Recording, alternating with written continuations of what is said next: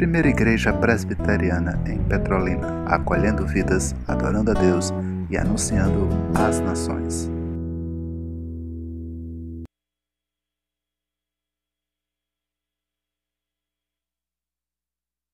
Trabalhando, sua igreja edificando e rompendo as barreiras pelo amor. E na força do Espírito Santo, nós proclamamos aqui que pagaremos o preço de sermos um só coração no Senhor. E nos tentem separar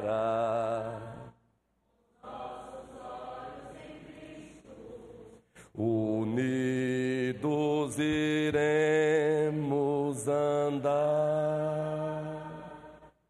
Amém. Antes de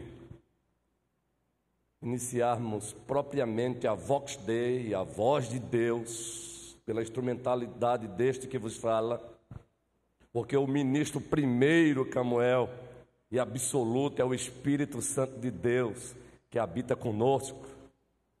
Queremos apenas pastoralmente avisar que, de acordo com o nosso plano de trabalho trienal, em meados de julho, nós deixaremos um pouquinho, suspenderemos a sessão de sermões Lectio Selectra, sermões selecionados em série e vamos adentrar para sermões lectio contínua, que são sermões expositivos, capítulo por capítulo da palavra de Deus. Já está adiantado aí, meados de julho, Efésios, a saga de uma igreja gloriosa. Carta de Deus aos Efésios, Efésios, a saga de uma igreja gloriosa. Então aguardem, mas até lá, por necessidade da igreja, ainda continuaremos com Lectio Selector. Uma linguagem bem simples, sermões em série selecionados. Ok? Então prossigam orando, vem coisa boa por aí, de acordo com a necessidade da igreja e, acima de tudo, com submisso à vontade do dono dela, Jesus Cristo. O Evangelho de Deus, segundo o apóstolo Mateus, Suelene, estás aí, Suelene? Já pode fazer o cartaz, vamos postar só quando adentrar o mês de julho.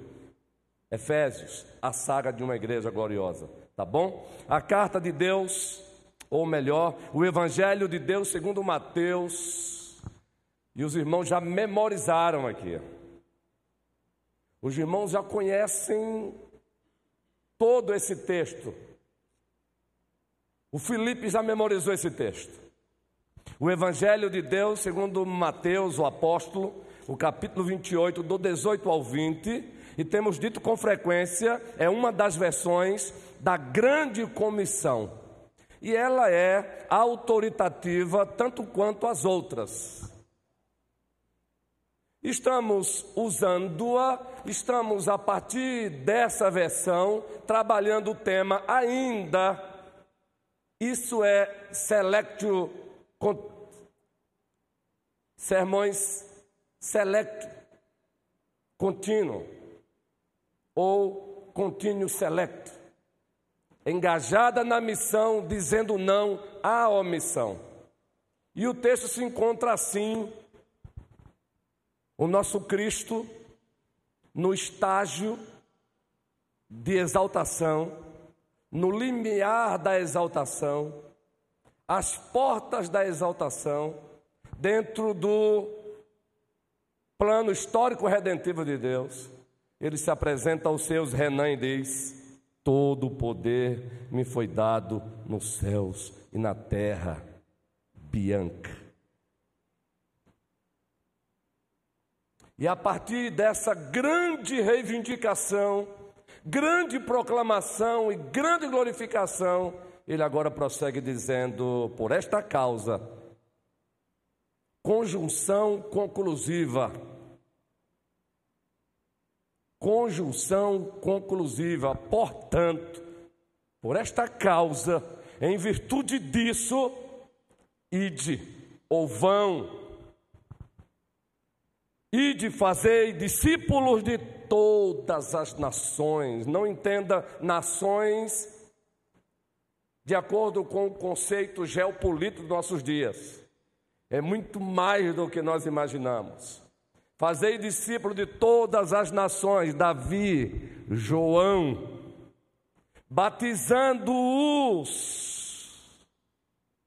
em nome do Pai, do Filho e do Espírito Santo.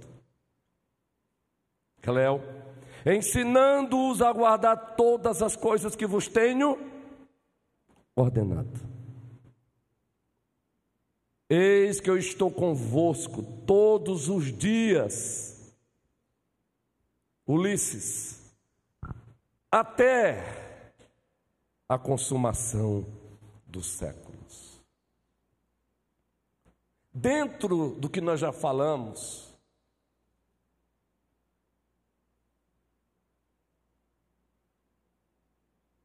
sermões lectio selecto, leitura selecionada, sermões selecionados em série. Nós já estamos há um bom tempo só apenas no como, batizando-os em nome do Pai, do Filho e do Espírito Santo.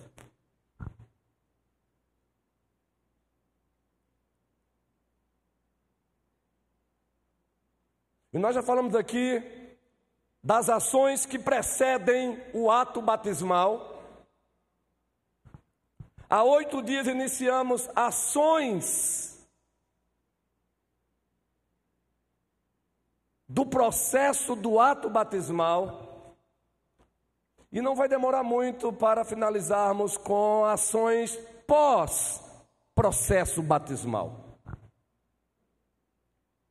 Há oito dias aqui, movido pelo majestoso Espírito Santo, dissemos que uma das ações dentro do processo batismal, durante o processo batismal, durante, o ato batismal, é que o batismo, como sinal e selo da nova administração da aliança da graça, ele é um rito de iniciação na igreja. O batismo é o próprio Deus como ministrante principal, inserindo o novo convertido, inserindo o novo discípulo na sua igreja.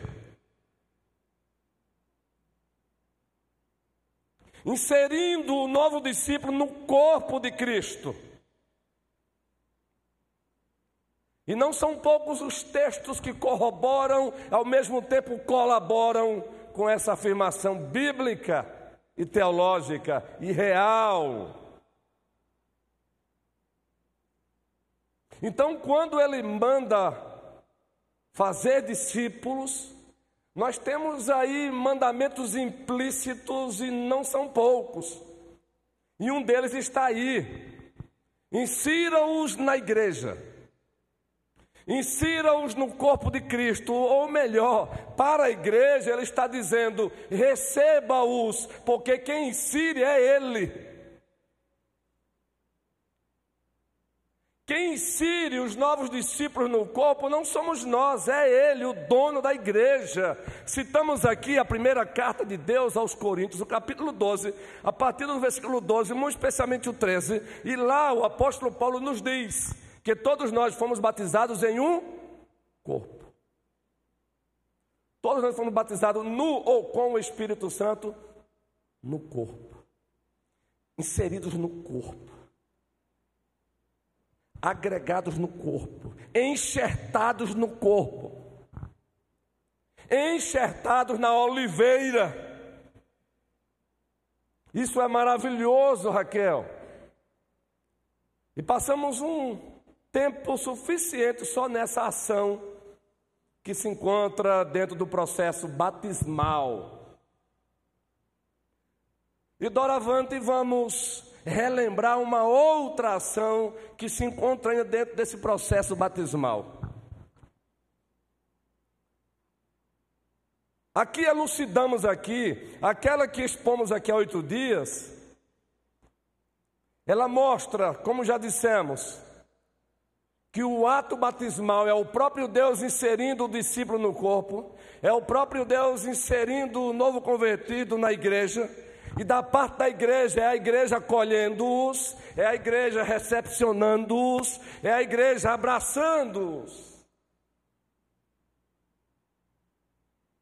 Agora, para os inseridos no corpo, pelo próprio Deus que subsiste em três pessoas: Jonatas, o Pai, o Filho e o Espírito Santo, Thaís. Para aqueles que já foram inseridos, para aqueles que serão ainda inseridos pelo próprio Deus, o Pai, o Filho e o Espírito Santo, e por nós recebidos, acolhidos, e ai de nós se não fizermos isso, Carlos, Ju. Precisamos, nesse processo batismal, fazer com que a consciência de que eles não estão sendo inseridos num clube social, eles não estão sendo inseridos numa ONG, ainda que essas instituições, essas organizações tenham o seu devido valor, mas eles precisam ser conscientizados de que eles não foram, não estão sendo inseridos por Deus numa ONG, num clube social, numa tribo, num gueto. Eles precisam ser conscientizados nesse processo batismal. No nosso caso aqui, nós temos uma classe hoje híbrida, classe de novos convertidos, por isso chamamos de catecúmenos e classe de novos membros que logo, logo ela será desmembrada para o bem das ovelhas e também dos nossos preciosos e valorosos professores. Eles precisam ser conscientizados de que da, o próprio Deus os inseriu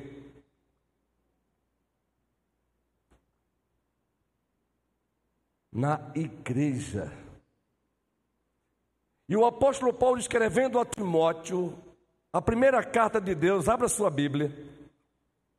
Aí você diz assim, mas eu não vejo nada disso em Mateus 28, do 18 ao 20. De fato, explicitamente não. Implicitamente sim. E quando você entende que a Bíblia explica a própria Bíblia, é uma das regras áureas da hermenêutica bíblica reformada, aí você vai perceber isso mais e mais. E não vai se apressar tanto em afirmar o que acha, o que você pensa que é, sem saber que é. Então veja a primeira carta de Timóteo, carta de Deus. O apóstolo Paulo escreve essa carta a um jovem pastor Timóteo, é uma carta comumente chamada de carta pastoral. Quando nós estudamos ou quando nós lecionamos essa disciplina nos seminários que formam pastores, nós chamamos de teologia pastoral, dependendo do seminário, e os nossos seminários presbiterianos chamam de poimênica, é uma das cartas usadas para isso. Observe o que é Paulo diz àquele jovem pastor, bem como à igreja. A primeira carta de Timóteo, o capítulo 3. Observem. E quando o Senhor diz, batizando-os em nome do Pai, do Filho e do Espírito Santo, aqueles que por Ele, o Pai, o Filho e o Espírito Santo, são inseridos na igreja, precisam entender a natureza da igreja a origem da igreja, a natureza da igreja, o propósito da igreja.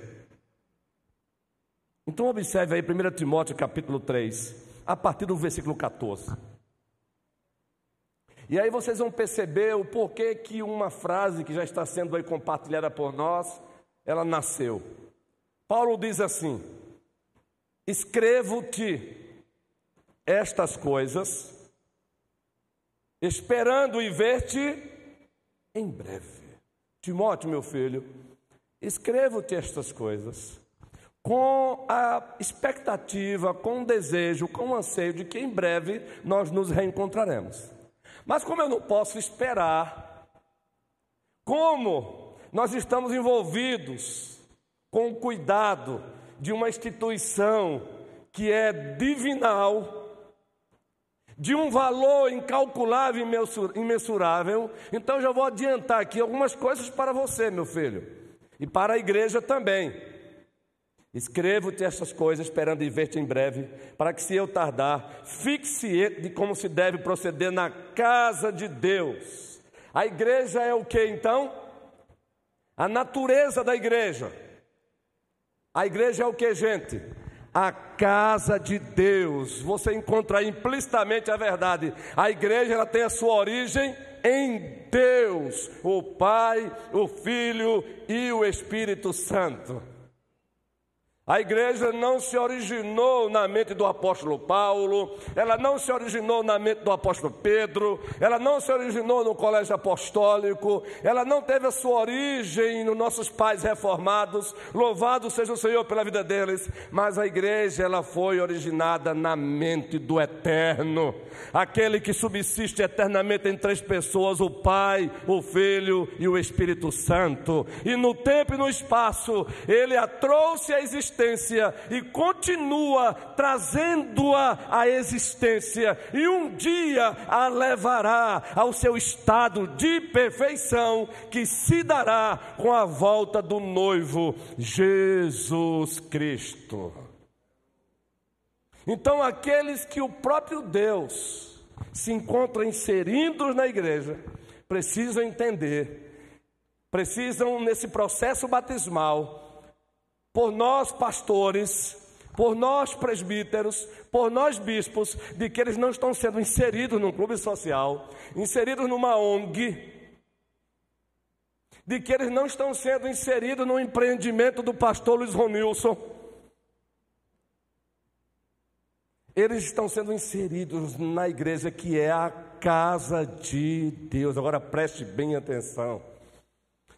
É o próprio Deus que encara a sua igreja assim, porque ele quis que fosse assim. Você sabe o que significa dizer casa de Deus? É preciso saber, ainda que a partir da autorrevelação de Deus, quem é Deus. Entenderam por que tivemos uma série aqui, ainda dentro daquele plano de trabalho, Lectio Selecta, sermões selecionados em série. O Deus que se revela e intervém, lembram? Conheça-o. Conheça-o. Pois quando pela graça dele, em Cristo Jesus, te ala, e no poder e pelo poder do Espírito Santo, presbítero Jorge, nós o conhecemos e o reconhecemos como nosso Deus, e ele agora descreve a igreja onde ele nos inseriu como casa dele. Ah, meus irmãos amados, vocês já perceberam que no ramo da imobiliário, eu gosto de assistir os telejornais, eu gosto de assistir alguns documentários, eu gosto de assistir os especialistas, e aqui e acolá nos vem a informação de que a casa de fulano de tal, um famoso, seja de Hollywood, seja do futebol, ela está à venda. E aí diz, por tantos milhões de dólares. Mas o que nos chama a atenção é que a telenotícia, ou os jornalistas, ou as revistas digitais, elas fazem questão de dizer: a casa de Fulano de Tal está à venda por tantos milhões de reais, ou por tantos milhões de dólares. Ele faz questão de descrever a casa de, para mostrar a importância para quem vai comprar. E nós sabemos que existem pessoas abastadas que compram pelo simples fato de saberem que aquela casa, nela morou Ronaldinho Gaúcho. Porque nela morou Cristiano Ronaldo. Porque nela morou a rainha tal e tal. Há seis anos, mais ou menos, estivemos a trabalho em, no Rio de Janeiro, como presbitério da Grande Recife, visitando um campo que possivelmente seria uma plantação de uma igreja, da igreja lá em Cabo de Santo Agostinho. Ficamos hospedados num hotel no centro do Rio de Janeiro com a sua arquitetura antiga, e alguém ousou dizer que por lá andou passando príncipes, rainhas, reis. Aí você olha aí, um hotel simples hoje. Aí Paulo diz: Timóteo, preste bem atenção. Escrevo-te estas coisas para que você fique ciente. Escrevo-te estas coisas esperando em ver-te em breve. Eu desejo reencontrar. Eu desejo reencontrar-me contigo. Eu preciso, eu preciso. Mas até lá eu não posso esperar. Ouça, ouça. Entenda. Existe um comportamento que é requerido do próprio Deus na casa do próprio Deus.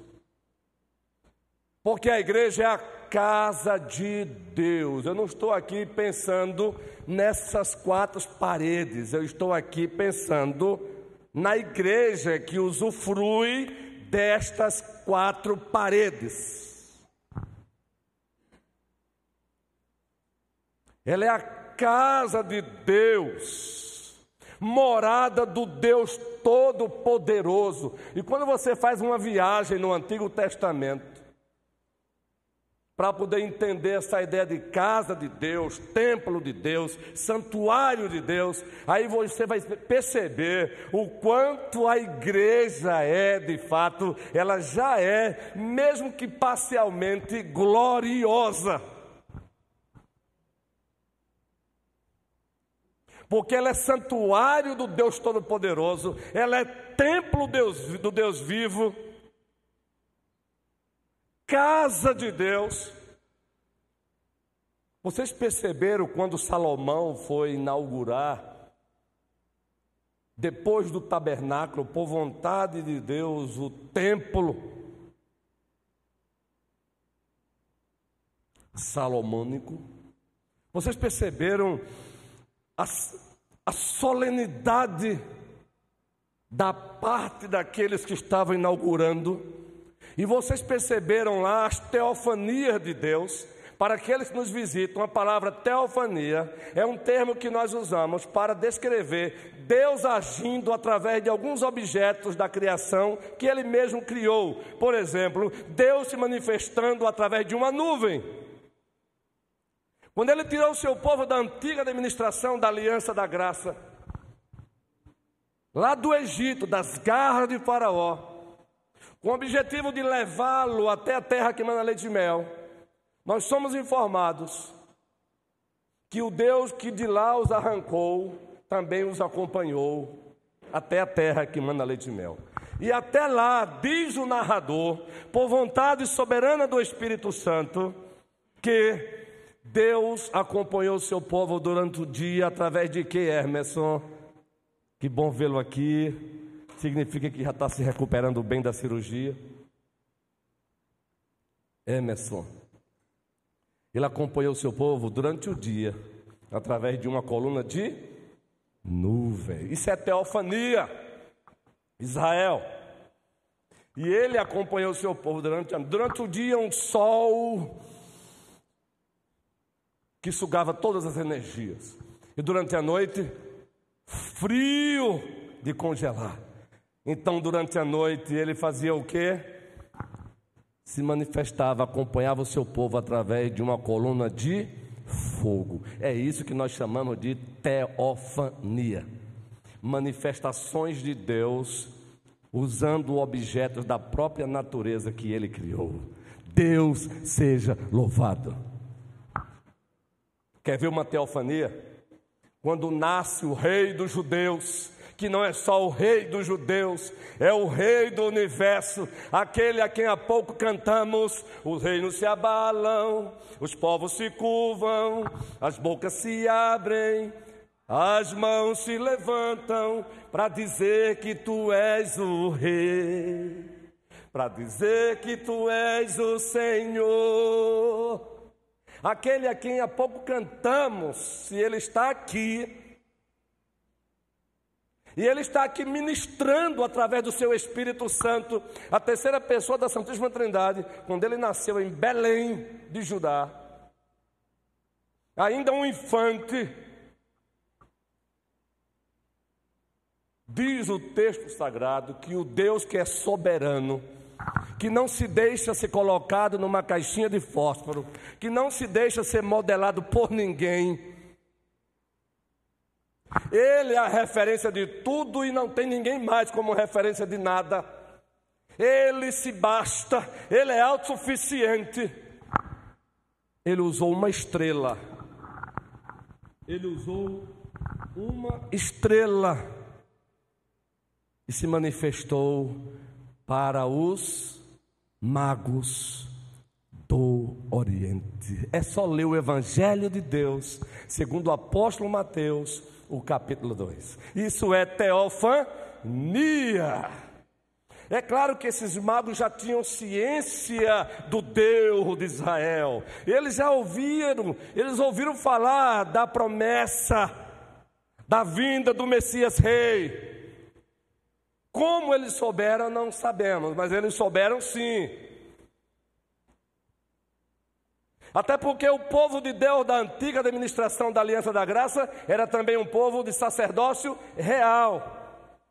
Tinha o objetivo também de proclamar o Deus de Israel, apesar das suas muitas falhas. Isso é teofania. Quando você entende, lendo o Antigo Testamento, e indo para o Novo Testamento, e Deus chamando a igreja de casa de Deus, onde Ele tem prazer em fazer morada na sua igreja, aquele que os serafins, em Isaías capítulo 6, não ousam olhar diretamente para Ele. Nós estamos aqui falando, Kennedy, de serafins. Guilherme, são muitos os Guilhermes, o Guilherme de Paulo, o Guilherme de Rúbia, ou Silvio, são muitos, não é? Os serafins não ousam olhar para ele. E quando param para cantar, e eles fazem isso de noite e de dia, como é que eles adoram? Santo Santo, Santo é o Senhor dos exércitos, e toda a terra está cheia da sua glória. Pois esse Deus Todo-Poderoso, para quem os serafins, uma hierarquia de anjos criada pelo próprio Deus, não ousa olhar para ele diretamente e quando adora de dia e de noite, numa antifonia, eles adoram Santo, Santo, Santo é o Senhor dos exércitos, e toda a terra está cheia da sua glória. Esse mesmo Deus, pela sua graça soberana, decidiu fazer de mim e de você, fazer da sua igreja morada dele. Você sabe o que isso de fato significa? Ele decidiu fazer-nos morada dele, santuário dele, habitação dele. Por isso que uma das ações do ato batismal é conscientizar aqueles que foram inseridos por ele na igreja a olharem para a igreja não como um clube social, não como uma ONG ou como um empreendimento dos pastores, mas como a casa de Deus. E aí Paulo continua falando para Timóteo, que é a igreja do Deus vivo. Ela é a casa de Deus, mas não é uma casa alugada, não é uma casa que alguém emprestou para ele. Paulo faz questão de além dizer quem é o proprietário dela. É o próprio Deus que nela habita. A igreja de Deus, aqueles que são inseridos por Deus na igreja, precisam ser conscientizados.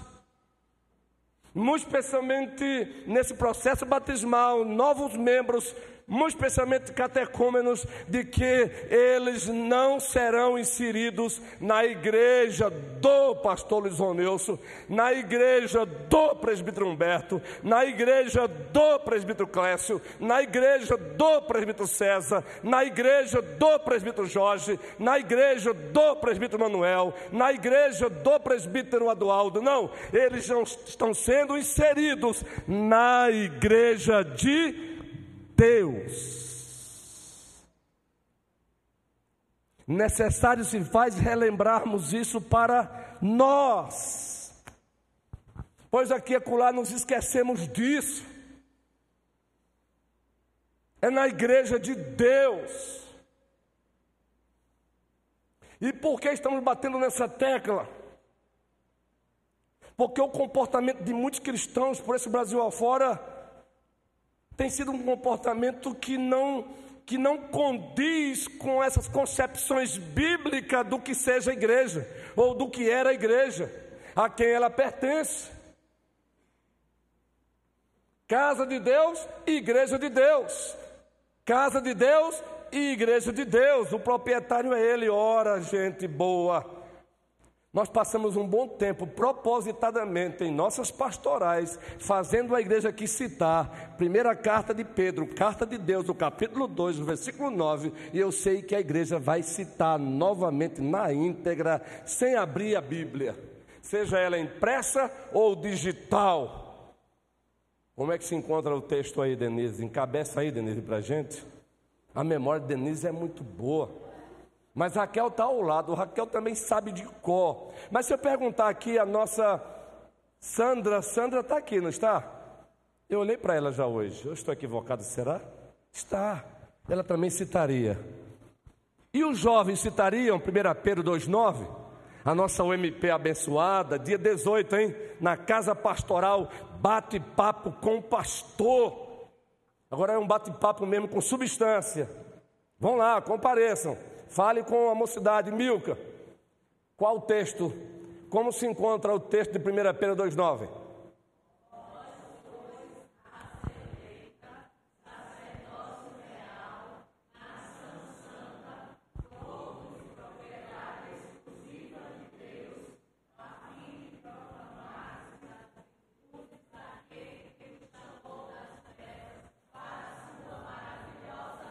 Amém. Pedro, na primeira carta, ele se encontra por vontade de Deus dirigindo uma igreja na diáspora, uma igreja espalhada em uma das causas, perseguição. Uma igreja que estava sendo mutilada pela, pela difamação, mutilada pela perseguição, uma igreja que estava tendo seus bens confiscados uma igreja caluniada, uma igreja boicotada pelo próprio mundo. A essa igreja, movida pelo Espírito Santo, ele diz: para vocês continuarem, preste bem atenção, aqui é uma paráfrase com uma interpolação, mas uma interpolação baseada na própria Bíblia. Preste bem atenção para que vocês continuem de pé nessa diáspora para que vocês continuem de pé diante das calúnias, para que vocês continuem de pé diante da perseguição política e das falsas religiões, relembrem, relembrem a vossa identidade. É isso que ele está fazendo. Relembrem a vossa identidade, quem vocês são. Sacerdócio real Gente, é muito bom quando Deus relembra quem somos em Cristo e no poder do Espírito Santo. Nação santa. E o que mais?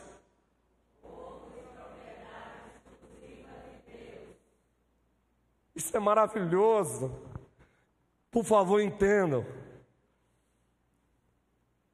O que faz um verdadeiro pastor se gastar e se desgastar. Olha, preste bem atenção. Os verdadeiros pastores de fato se gastam, se desgastam, envelhecem precocemente, mas sabe o que nos leva a fazermos isso? É a consciência de que estamos fazendo isso pela igreja de Deus. Casa de Deus, igreja de Deus, propriedade exclusiva dele. Então, estamos vivendo uma geração de cristãos que se esqueceram dessa identidade.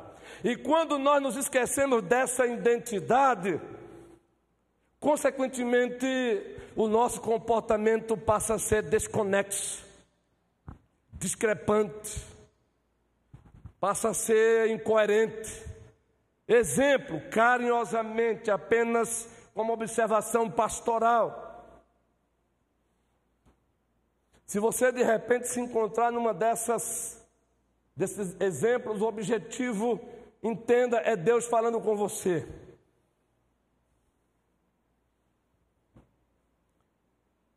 Igreja não se congrega quando quer.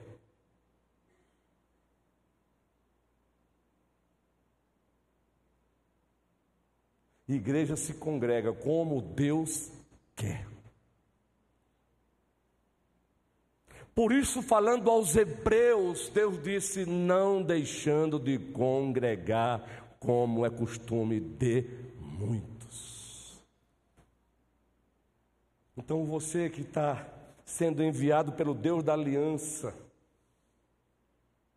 e já está já passou pelas ações que precedem o ato batismal, já passou até pelo processo batismal, já se encontra até no pós-processo batismal, mas por razões que acabaram se identificando com esta amada igreja. Sejam bem-vindos. Agora sejam bem-vindos com essa consciência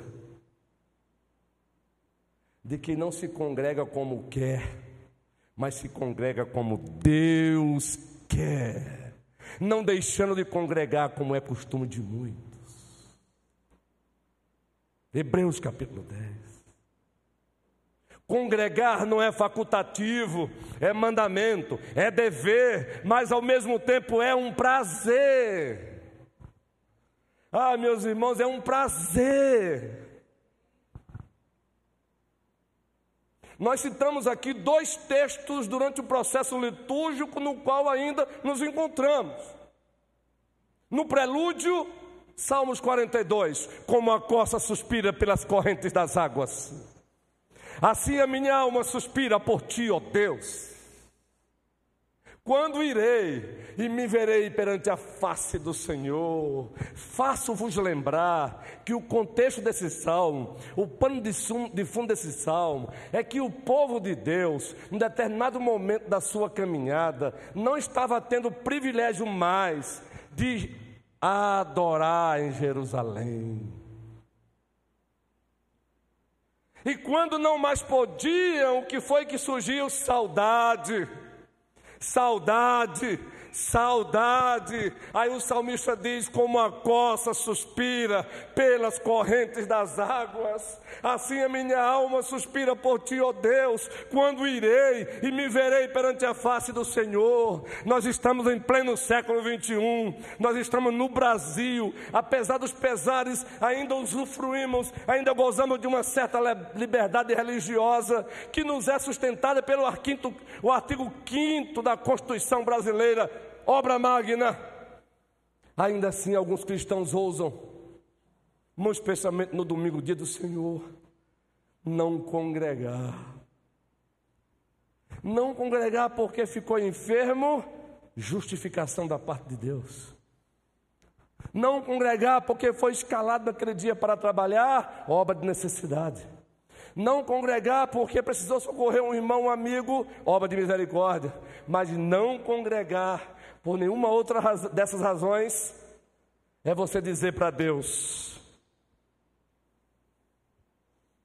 Tu não és o meu deleite, tu não és o meu prazer. E o outro texto citado pelo nosso liturgo, Previte César, tem até uma composição baseada nesse salmo, vocês conhecem. E vamos cantar um pouquinho a composição, por favor, não avalie a nossa afinação, apenas a composição. Se você conhece, nos ajude. E vamos chamar os, os universitários. E um deles é Denise. Conhece o hino, Salmo 84? Quão amáveis são os teus tabernáculos, Senhor dos exércitos. A minha alma suspira pelos teus átrios. Gente, vamos lá. O pardal encontrou casa e a andorinha ninho para si. Eu encontrei teus altares, Senhor, Rei meu e Deus meu. Eu encontrei teus altares, Senhor, Rei meu e Deus meu. É isso que ele está dizendo, batizando-os em nome do Pai, do Filho e do Espírito Santo. Conscientize-os de que eles agora também fazem parte da casa de Deus, da igreja de Deus, a igreja do Deus vivo. Vamos deixar essa parte para a parte pós processo batismal, coluna e baluarte da verdade. É isso que Paulo diz a Timóteo: Timóteo, faça o povo relembrar a origem, a natureza e o propósito da igreja. E a igreja é casa de Deus, igreja de Deus, Deus vivo, coluna, coluna cida e baluarte da verdade.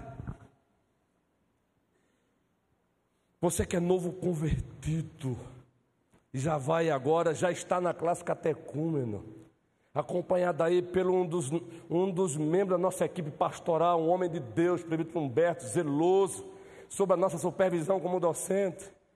Você que já está lá e você que vai, lembre-se, você vai ouvir isso lá. Você vai ser conscientizado que Deus, através do sinal e selo da nova aliança, o batismo, ele está te inserindo na igreja, que é casa dele, é igreja dele, igreja do Deus vivo, coluna e baluarte da verdade. Então não se congrega como quer, mas como ele quer. Por isso temos dito: vamos que vamos, pois Deus é Deus, a igreja é dele, as regras são as regras dele, e para a glória dele. E falando naqueles que já foram inseridos e naqueles que entrarão no processo para serem inseridos. Nós queremos chamar aqui à frente o Carlos, porque Carlos